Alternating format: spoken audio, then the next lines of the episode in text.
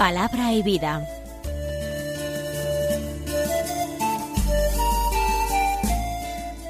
Con el padre Manuel Horta desde Sevilla.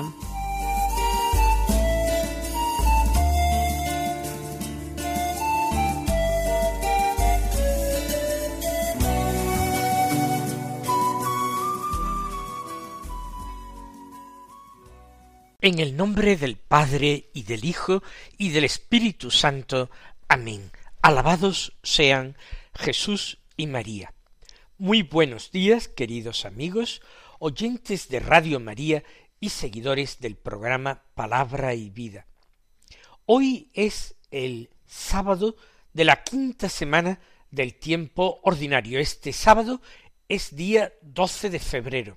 Como cada sábado nosotros procuramos hacer algo en obsequio de la Santísima Virgen María. Tratamos de honrarla como madre y como reina. Tratamos de vivir como María en obsequio de nuestro Señor Jesucristo.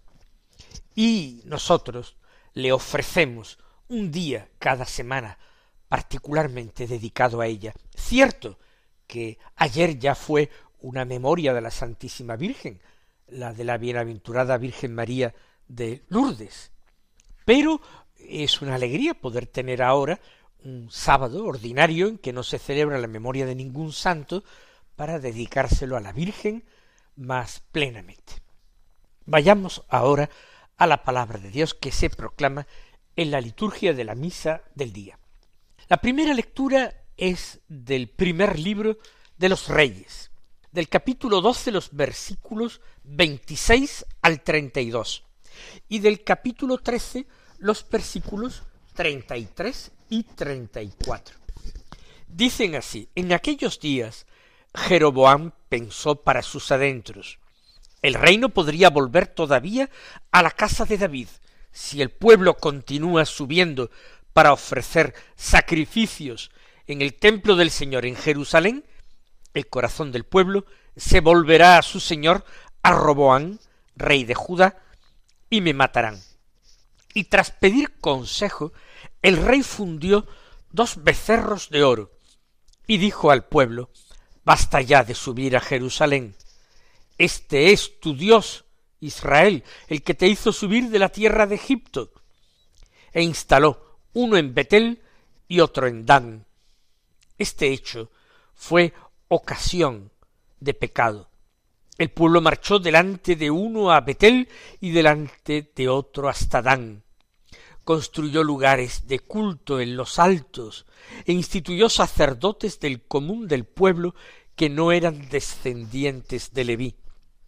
Jeroboán estableció una fiesta en el mes octavo, el día quince del mes, a semejanza de la que se celebraba en Judá subió al altar que había edificado en Betel a ofrecer sacrificios a los becerros que había esculpido, y estableció en Betel sacerdotes para los lugares de culto que instituyó. Después de esto, Jeroboam no se convirtió de su mal camino, y siguió consagrando para los lugares de culto sacerdotes tomados de entre el pueblo común, a todo el que deseaba lo consagraba sacerdote de los lugares de culto. Este proceder condujo a la casa de Jeroboam al pecado y a su perdición y exterminio de la superficie de la tierra. Aunque nos parezca que este texto del primer libro de los reyes ilustra solamente un, un acontecimiento histórico, unas anécdotas que tienen que ver con el desenvolvimiento religioso de Israel en aquella época, pienso que el autor divino de la Sagrada Escritura nos transmite algunas enseñanzas importantes. Vamos a tratar de comprender cuál es la situación. Tras la muerte de Salomón, Israel se ha dividido en dos pueblos, en dos reinos. Solamente la tribu de Judá y la tribu de Benjamín han permanecido fieles al hijo y heredero de Salomón, Roboán, que es un verdadero tirano, un joven arrogante y despótico, mientras que el resto de las tribus, muy descontentos con Roboán, aceptan como rey a un general, a Jeroboán. Y se forma el reino de Israel, con capital en Samaria, mientras que el reino del sur va a llamarse reino de Judá y va a mantener la histórica y sagrada capital de Jerusalén. Eso sí, con el fastuoso templo que en honor de Yahvé había edificado Salomón. Y se trata de un problema económico y político el que se suscita. ¿Por qué? Porque el sentimiento religioso era común a unas y otras tribus. Y todos peregrinaban para celebrar alguna de las fiestas, si podía ser la Pascua, la Pascua, en Jerusalén, para celebrarla en el templo del Señor. Jerusalén se ha convertido en ciudad santa. Si todos los miembros de las tribus del norte, del reino de Samaria, del reino de Israel, van, suben a Jerusalén a dar culto a Dios en ese templo, Jeroboam teme, con razón, de que la gente eh, se mantenga unida sentimental, afectivamente, al heredero de David, que allí mantiene su palacio y su corte junto al templo. La cercanía con el templo parece que sería un recordatorio de la legitimidad de la dinastía davídica. Y Jeroboam, Jeroboam es un usurpador. Entonces dice, después de pedir consejo, realiza, funde dos imágenes, dos becerros de oro, para colocarlos en dos santuarios situados estratégicamente. Al norte Dan, al sur Betel. Y esa imagen de un becerro de oro no era la de un ídolo especial, no era el buey apis de los egipcios, ¿no? Él dice, este es Yahvé, tu Dios, este es el que te hizo subir de la tierra de Egipto. Pero la gente, a, a falta de un grandioso templo, del arca de la alianza, pues hay que eh, simbolizar la presencia de Dios en un lugar de una manera concreta. Y esos toros de oro eran imágenes que eh, transmitían fuerza, seguridad. Es un animal fuerte. Por tanto, podía ser una representación de Yahvé, el Dios invisible. ¿Qué es lo que se reprocha a Jeroboam? En primer lugar, construir aquellas imágenes de toros para darles culto, lo cual estaba prohibido expresamente por la ley como un acto de idolatría. Segundo, se le reprocha apartar a la gente del verdadero, único y legítimo culto del templo de Jerusalén para que la gente fuera a dar culto en Dan y en Betel sin ir a Jerusalén. Tercero, se le reprocha que él mismo con sus manos ofreciera sacrificios, cosa que sólo deberían ofrecer los sacerdotes legítimamente consagrados. Cuarto, se le reprocha el haber consagrado sacerdotes a personas que lo querían, que lo solicitaban, pero que no pertenecían a la tribu de Leví, y por tanto estaban excluidos del sacerdocio, el sacerdocio era una cosa familiar y tribal. Era la tribu de Leví la que desempeñaba oficios sacerdotales. Aquí dice aquel que lo deseaba lo consagraba sacerdote. Es decir, algo parecido a estos sacerdotes nuestros de la nueva alianza. Que el que quiere entra en el seminario, se forma y es consagrado sacerdote es ordenado sacerdote. Este proceder, sin embargo, se considera abominable. ¿Por qué? Porque la ley de Moisés está reservado el sacerdocio a la tribu de Leví. Veamos pues, que hay motivos políticos conservar el poder, el gobierno para él y para sus sucesores, porque él piensa fundar dinastía. Motivos económicos, la gente no vaya a gastarse el dinero al reino rival y termine pues afectándose aquella dinastía legítima que reina allí. Trata de separar ambos pueblos más y más. ¿Y qué enseñanzas extraemos de estos viejos textos, de estos hechos históricos del pasado? En primer lugar, que Dios aprecia la obediencia, porque la obediencia es expresión de humildad y de confianza. Confianza en Dios, humildad frente a Él. Hay personas, también en el culto cristiano, que se dejan llevar y aprecian una especie de originalidad o de creatividad litúrgica para desarrollar el culto como a ellos les parece mejor, pensando que de esta manera el pueblo participa con más fruto, con más conocimiento en las acciones sagradas de la liturgia. Pero la sagrada liturgia no está para ser interpretada de la manera que a cada uno le parezca mejor.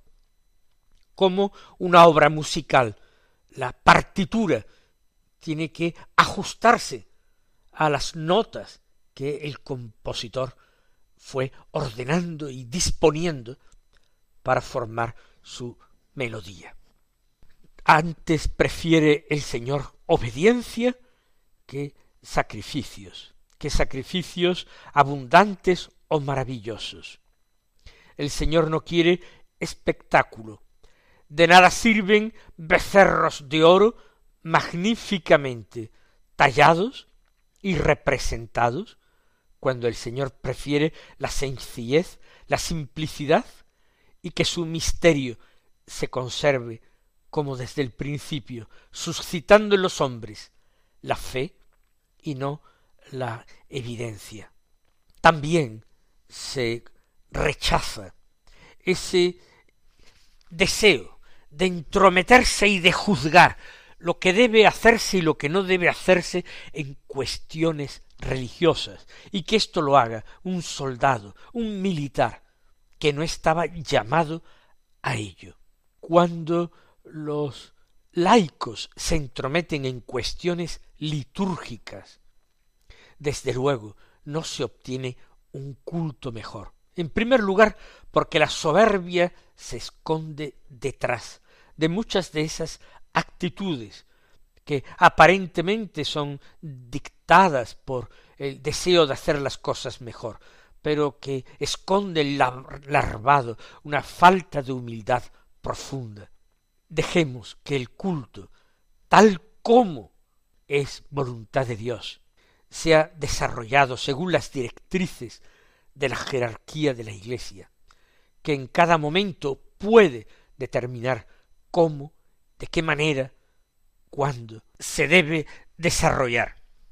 No es lo propio de los sacerdotes entrometerse en las cuestiones temporales y mundanas, ni es propio de los laicos entrometerse en el desarrollo y la ordenación del culto litúrgico.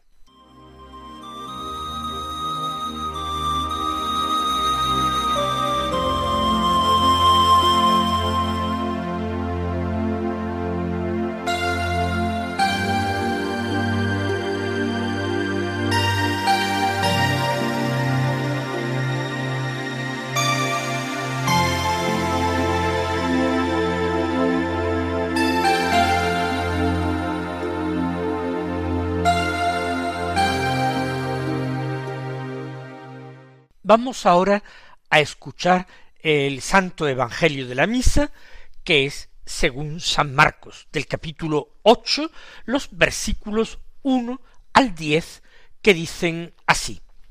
Por aquellos días, como de nuevo se había reunido mucha gente y no tenían qué comer, Jesús llamó a sus discípulos y les dijo Siento compasión de la gente, porque llevan ya tres días conmigo y no tienen qué comer.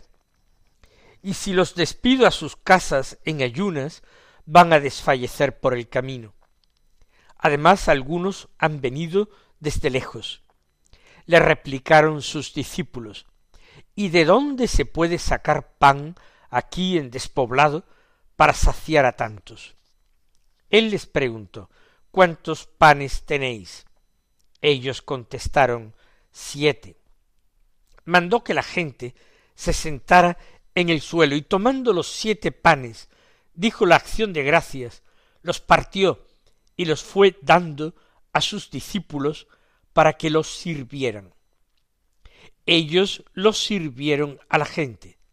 Tenían también unos cuantos peces, y Jesús pronunció sobre ellos la bendición, y mandó que los sirvieran también. La gente comió hasta quedar saciada, y de los trozos que sobraron llenaron siete canastas. Eran unos cuatro mil, y los despidió y enseguida montó en la barca con sus discípulos y se fue a la región de Dalmanuta. Acabamos de escuchar en el Evangelio de San Marcos el relato del segundo milagro de la multiplicación de los panes y de los peces. Efectivamente, en el capítulo sexto de San Marcos se nos narra el el primer milagro de multiplicación de panes y peces. En ese primer milagro es un muchacho el que ha traído unos panes y unos peces que comparte con Jesús, el cual los bendice y los reparte, multiplicándolos. Entonces se trata de una multitud de más de cinco mil hombres sin contar mujeres y niños, y sobran hasta doce canastas en que se recogen los trozos de panes sobrantes. Aquí las cifras varían. Aquí los saciados son unos cuatro mil y las sobras que se recogen siete canastas. Por otra parte, no aparece ningún chico, ningún joven que comparta con Jesús los panes y los peces, sino que eh, son panes que traen los apóstoles, siete panes. Y entonces Jesús igualmente los bendice multiplicándolos. Y unos cuantos peces, sin que se diga exactamente el número de peces, pero Jesús hace el mismo gesto. ¿Qué es lo que vamos a destacar en este nuevo relato de San Marcos. En primer lugar, la motivación de Jesús. Siento compasión de la gente. No es Jesús quien empieza a poner a prueba a sus discípulos preguntando de dónde sacaremos para dar de comer a tanta gente. Él manifiesta los sentimientos de su corazón. Tengo compasión de la gente. Porque la gente se le ha entregado. Porque llevan tres días conmigo y ahora no los puede despedir. No les puede decir que se vayan a sus casas, sin nada, sin provisiones, cuando algunos viven lejos y se sentirían desfallecer por el camino. Algunos, lo dice Jesús, han venido de lejos. El maestro se ocupa de todas estas cosas.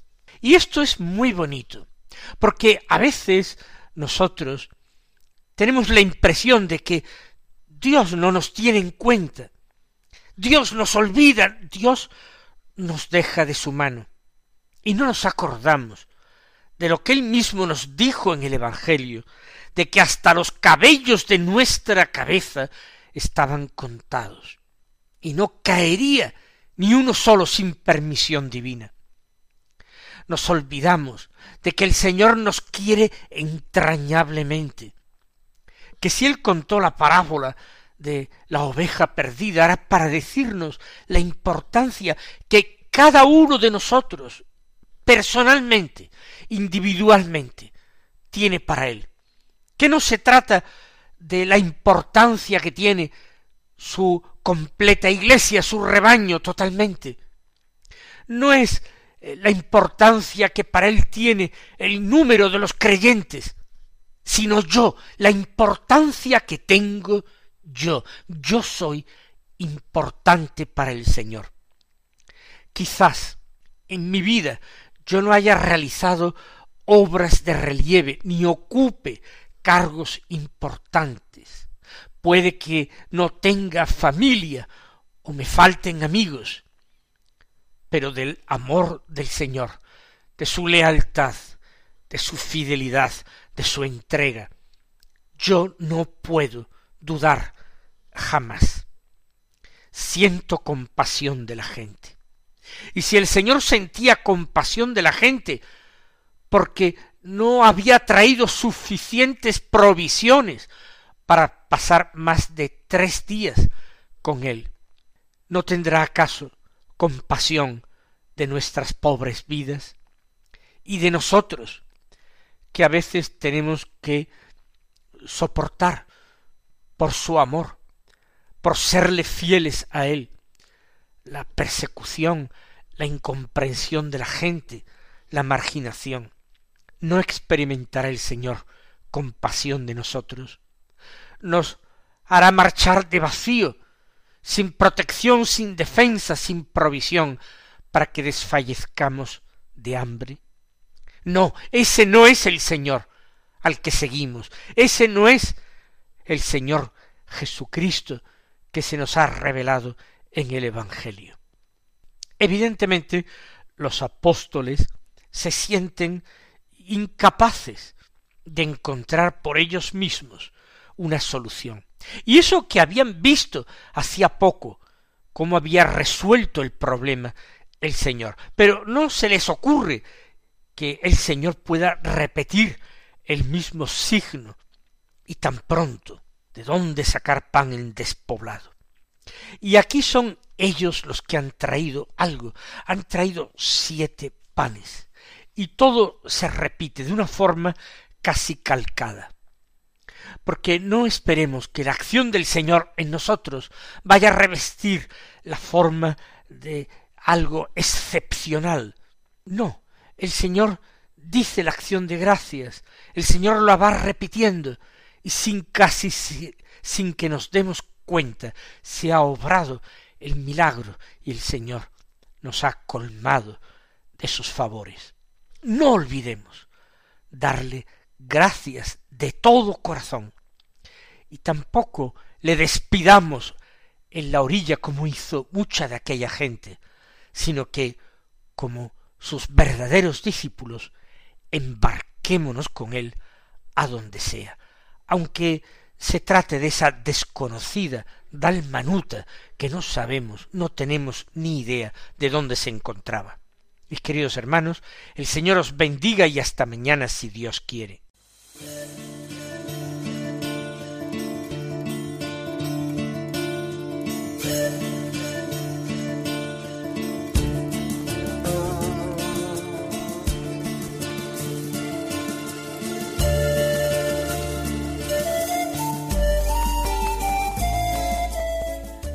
Concluye Palabra y Vida, un programa dirigido desde Sevilla por el Padre Manuel Horta.